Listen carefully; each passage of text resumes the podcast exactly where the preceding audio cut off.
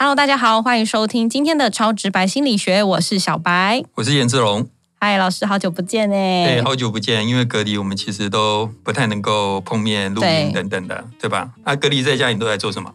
追剧啊，就是我把《晋级的巨人》看完了，就是从第一季开始追，追，追，现在看到第四季。我已经整个都看完了，但是看完之后，我现在要故意破你梗嘛？没有关系，没关系，差不多了。不能暴雷，不能暴雷。他那个剧哦，到最后卡通全部演完的时候，其实还没有结束。嗯，然后漫画才有结束，但是很多人都警告我不要去看漫画的结局。很多人都警告我不要看第四季啊，真的。他说你就看到第三季结尾就好了，停在最精彩的地方。哦，是是是，嗯，对。那所以就是大概在在家里就是做这些事嘛，追剧、追剧啊，或是煮饭啊。但是没有特别学什么厨艺，可是就无聊会自己煮煮菜，或者做一些手工艺打发时间。哦，那你有煮菜是不是？对。哦，那你男朋友应该或者家人蛮可怜的哦。我也觉得，大家都做我的实验品。对，那你会感到孤独吗？我不会啊，还蛮开心的，对吧？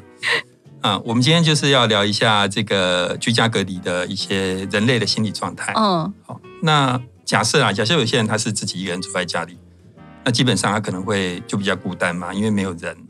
可以聊天，可以讲话，可以干嘛的？不是习惯一个人了吗？一个人的生活也很好的啊。一个人是永远不能习惯的。哦，真的吗？对对，我以前看过一个，我觉得有一个人写的一个东西，就是哦，我自己的经验。有一次我去 Seven 买那个双麒麟，嗯，买一送一。那那一怎么办？我心里都在想，一个人没有伴侣的人，这时候心里头一定觉得很凄凉。买一送一，所以一个人其实是。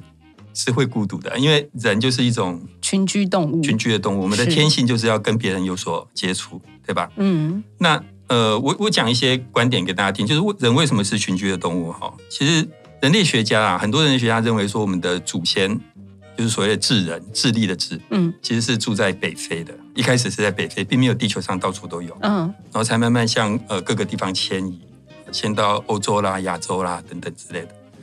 那人类的迁移常常造成了其实地球其他生物的灭绝。对，人类刚到美洲的时候，嗯，两千年之内，美洲的大型哺乳类本来有一百零七属，界门纲目科属种的个属，嗯，最后呢，人类到两千年之间生死掉了八十四属，灭绝掉了，被吃光了，被吃光。你可能觉得两千年好像，哎，两千年才吃光，没没有那么严重啦。但是地球有四十五亿年，嗯，你如果把四十五亿年想成一天，两千年是连一秒都不到的时间，对，所以那个灭绝的速度之快。那澳洲更夸张，二十四种大型动物，你猜人类到了之后一两千年之内剩下多少？剩下几种吗？对，一种，剩一种，真的，你猜中了。所以啊，其实我我这边要必须要说，我们对地球造成的伤害真的蛮大的。嗯，我们毕竟是一个呃。有公益性质的节目，我们希望呼吁，真的，因为我记得我小时候起床的时候，从来不会有需要去看今天的空气好不好这种事。PM 二点五，对，那时候没有这种东西。然后那时候大人都鼓励我们说，早上起来要用力的呼吸。没错，那个空气很新鲜。可是你看，大概这几年，十年之前，我们开始要关心 PM 二点五的问题。对，你看我们现在，我们两个都戴着口罩。嗯，有一天我们要告诉我们孩子说，我们小时候。是不用戴口罩出门的耶，他们一定觉得不可思议，他们会觉得不可思议，对吧？嗯，那我刚刚讲的就是说，呃，很多大型的动物在人类一到的时候就整个灭绝掉了。那这边讲大型动物，小型动物也是一样。可是我特别强调大型动物，是因为你想想看，虽然人类很聪明，人类可以做很多工具等等去对抗一些其他的生物，可是毕竟大型动物是很凶猛的，嗯，体积是比人类大很多，像那个剑齿虎。或是像那种呃长毛象，人类就算很聪明，嗯，一对一打也打不过啊。对对对，打不过嘛。所以事实上，在演化的过程当中，我们必须要跟别人有所连接，对，合作才有办法去生存下来。所以人天生就是非常的爱连接、爱连接的动物。人与人一定要连接。你你有在暗示什么？没有没有，连接的好，连接不好。多人与对两个人以上都是连接，是是，尤其是在万华区的连接特别重要，是这个意思吗？没有没有没有。对，那呃，心理学有一些研究在谈说，呃，人类是真的非需要非常需要社交这件事情。哦，还有一个研究是这样，就是说，呃，我们比如说你是受试者，那你进来之后前面有个电脑。那这个电脑你要做的事情非常简单，就是你要跟另外两个人玩丢球的游戏。嗯，这个丢球游戏是这样，你丢过去，他丢过来，你要丢给谁都可以，随便你。好，那你就开始玩了嘛。对。那因为有三个人，一开始你们三个人就会稍微互相丢来丢去，对不对？慢慢的，你发现另外两个人开始丢给你的频率越来越少。嗯。他们两个互丢的频率越来越多，对，而到了最后，他们两个一直在互丢，把你晾在旁边。他们恋爱了吧？如果你是那个受试者，你觉得心里头感觉如何？很孤单啊，有被排挤的感觉。没错嘛，应该不太好受。那这里面一个很大的重点就是心理学家去测量大脑的一些反应，他就发现有一个叫前扣带皮质区，嗯，的反应会特别强，在发生那种情形的时候。那这个前扣带皮质区是干嘛？就是人类感觉到疼痛的时候，嗯。那个区域就会被激发起来。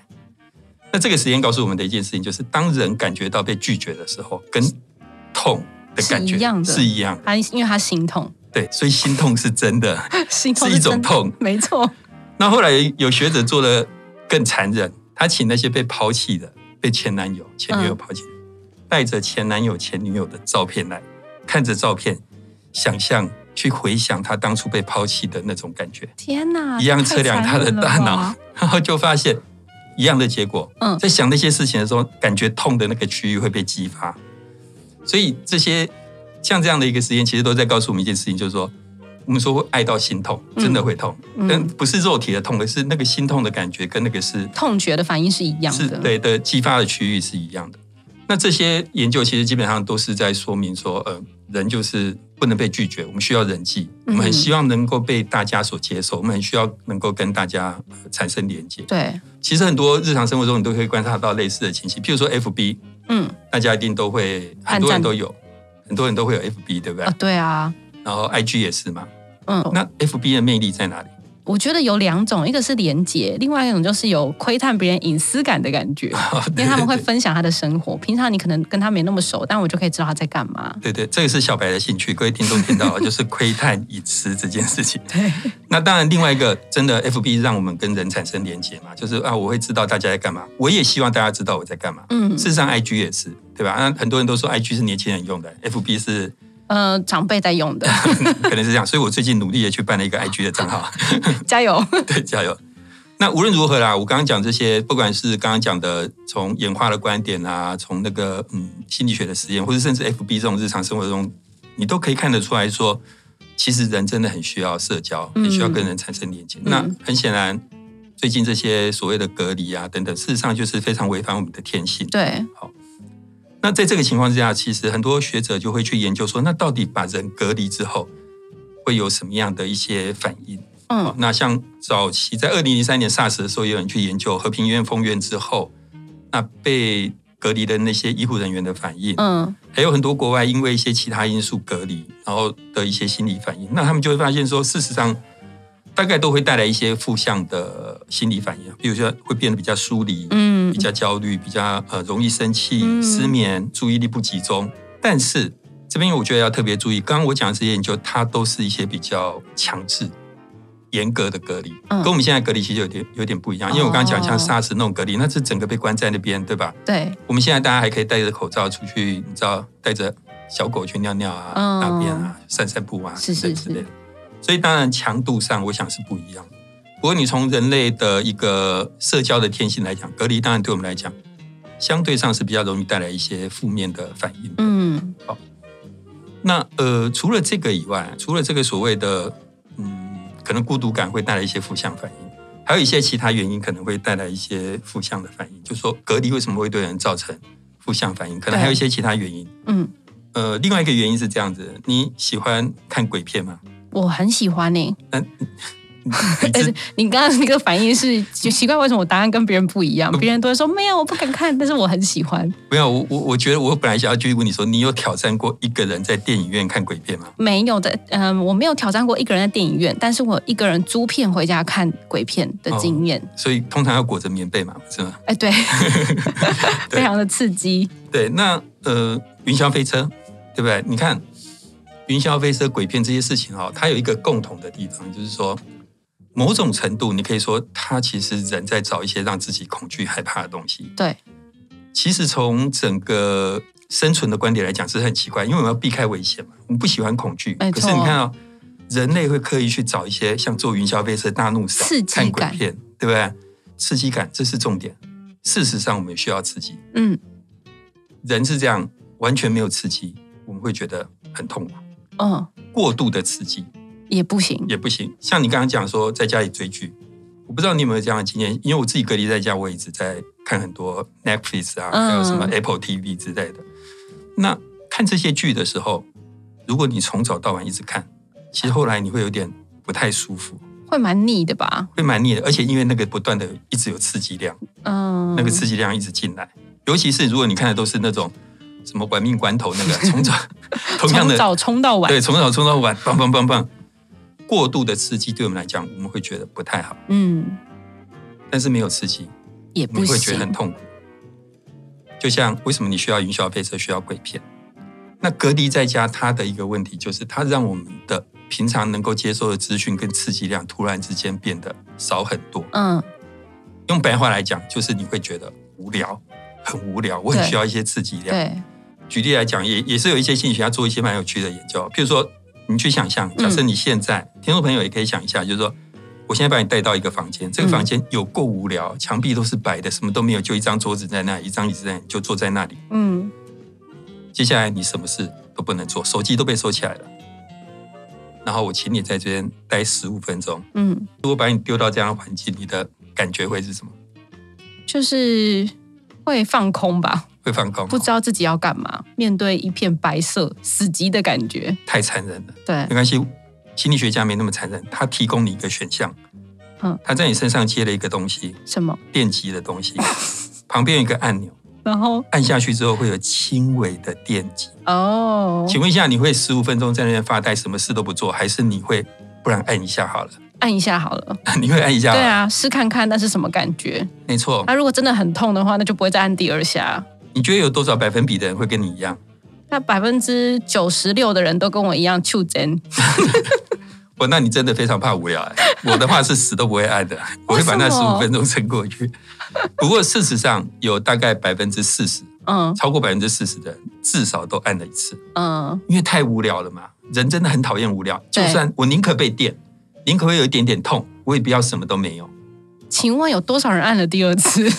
他论文里面没有统计这件事情。是好，当然按的人里面，男生还是比女生多啦。嗯，女生大概只有四分之一，男生大概有将近七成。这可以套用到男生平常就是睡，希望追寻刺激感这件事。这可以套用到你这个人非常男性化。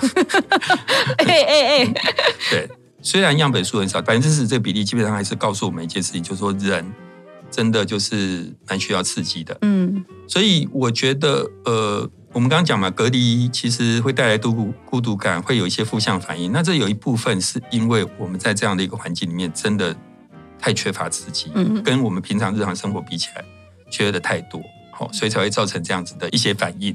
但不过，我们刚刚以上讲的主要就是隔离产生的一些孤独感。可是因为现在很多人还是跟家人一起住，所以就算在疫情期间，你还是会跟人有一些接触的话呢？嗯，对，的确，我们现在隔离在家，大概能够接触的主要就是自己的家人。对。那你觉得，我们如果在家隔离，那就是一直跟家人在一起，你觉得我们家人的关系会变好还是变不好？呃，不好。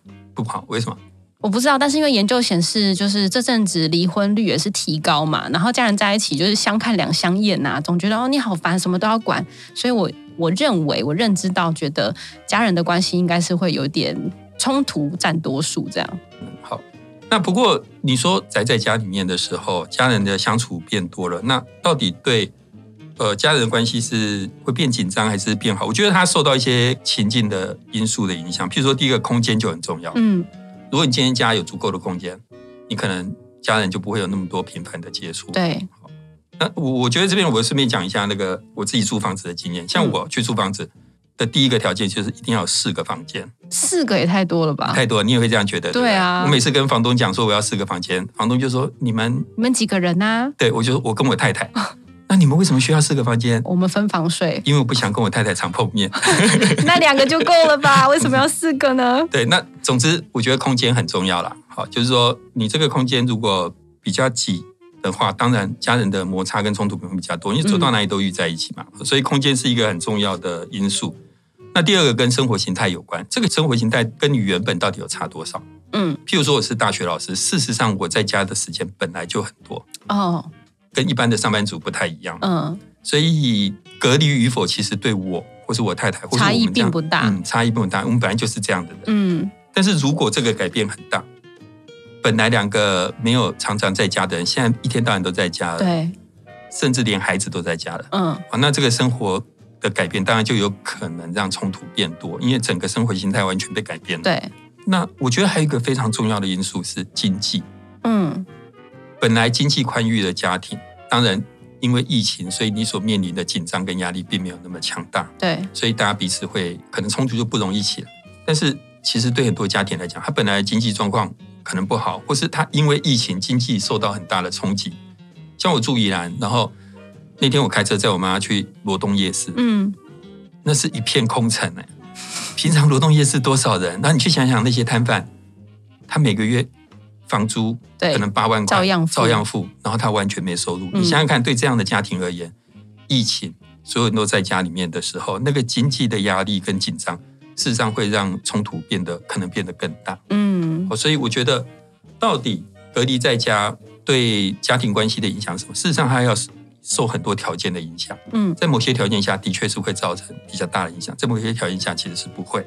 哇，所以我觉得这段时间也要多多理解一下心情不好的家人。如果刚好你们家人感情很好的话，你要感谢，因为可能有好的经济条件，或者是你们呃可以去调剂彼此的身心等等的。对，所以呃，summary 来讲，就是说今天呃，我们大概跟大家讲一下居家隔离对个人的一个影响。嗯，那通常会带来一些，就个人而言会带来可能会带来一些比较负面的影响，因为。呃，第一个是因为人是社会性的动物，所以你可能会产生一些孤独感。然后第二个是我们要有足够的刺激量。嗯，那所以很可能因为这些因素会带来一些负面的影响。那家人关系的话，居家隔离对关系影响有可能正面，有可能是负面，这就要看你的空间足不足够。他居家隔离跟你本来工作形态有没有差很多？对，还有你的本来的生活形态，像孩子的问题，然后当然一个非常重要、非常现实的问题是社经压力，这些都。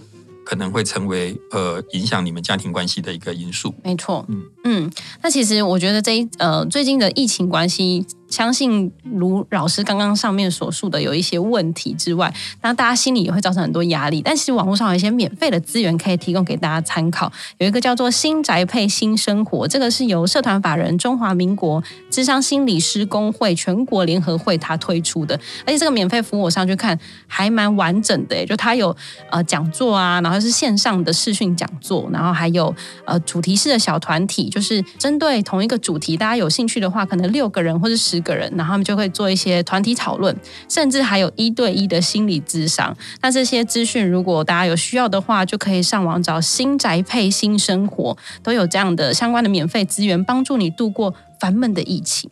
对这个，其实我觉得我们心理学家在这次疫情里面，有时候我觉得我们能做的并没有那么多。嗯，但是我觉得这个新宅配新生活是我觉得呃心理学家在这波疫情里面，我认为做的最好的活动。哦，那真的是非常推荐。呃，大家可以去使用它，或者去关注它，上网搜寻就可以找到。对啊，而且真的蛮完整的，各式各样的主题，还有包括亲子类的啊，然后呃，还有是老师啊之类的，你你的很多角色，你都可以在里面找到相对的资源。那今天很开心的大家收听今天的这期节目，那也请大家上超直白心理学的 FB 跟 IG 按追踪订阅。那刚好老师有讲过嘛，就是呃这两个族群，我们为了年轻化，所以我们也办了 IG，希望年轻人可以帮我们。最终订阅起来。那如果你也喜欢今天的节目呢，欢迎到 Apple Podcast 帮我们留言以及订阅，然后按五颗星分享。超直白心理学，我们下次见喽，大家拜拜，拜拜。